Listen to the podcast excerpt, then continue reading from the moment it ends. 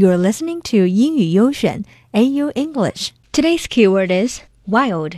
Wild animals or plants live or grow in natural surroundings and are not looked after by people. 野生的. Here is an example. This kind of rose grows wild. 这是野生玫瑰。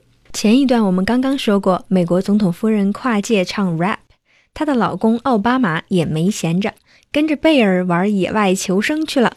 怎么回事呢 ？Not long ago, US President Barack Obama joined Bear Grylls in the latest episode Running Wild. 没错，就是美国总统奥巴马，不是那个模仿者哦。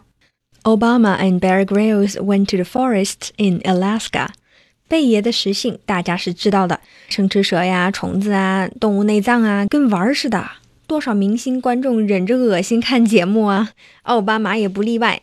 The president declared his nervousness about eating with the survival expert as they ventured into the Alaskan wilderness. Obama said, I've seen some of the stuff bear eats, and it's gotta be something that doesn't still have its legs or eyes on it. I want it not to be too recognizable.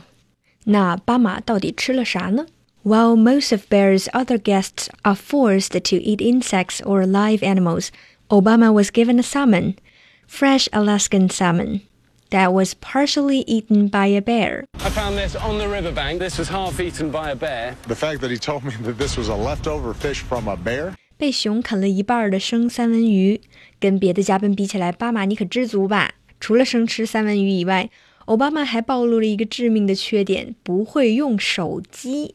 when the pair reached a glacier, Bear took a selfie. Then Obama tried, but he couldn't get the smartphone to work. For security reasons, I can't have a smartphone. I had to borrow one from my staff. Hey, Joe, what's the code? It, I need passcode. 那场面是相当尴尬啊。President Obama then explained, For security reasons, I can't have a smartphone because it is too easy to track. 这借口也是蛮霸气的，人家毕竟是总统，跟一般明星还是有区别的。 during filming, the Secret Service was standing behind the camera and watching his every move.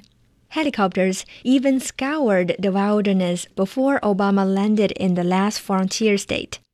The president was not able to endure most of the tasks Bear's guests are put through due to the restrictions put on him by the Secret Service.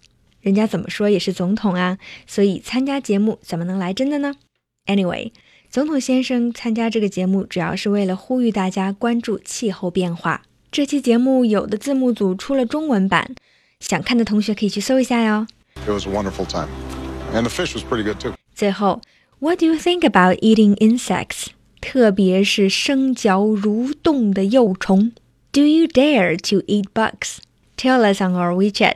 Search for AU English. See you next time.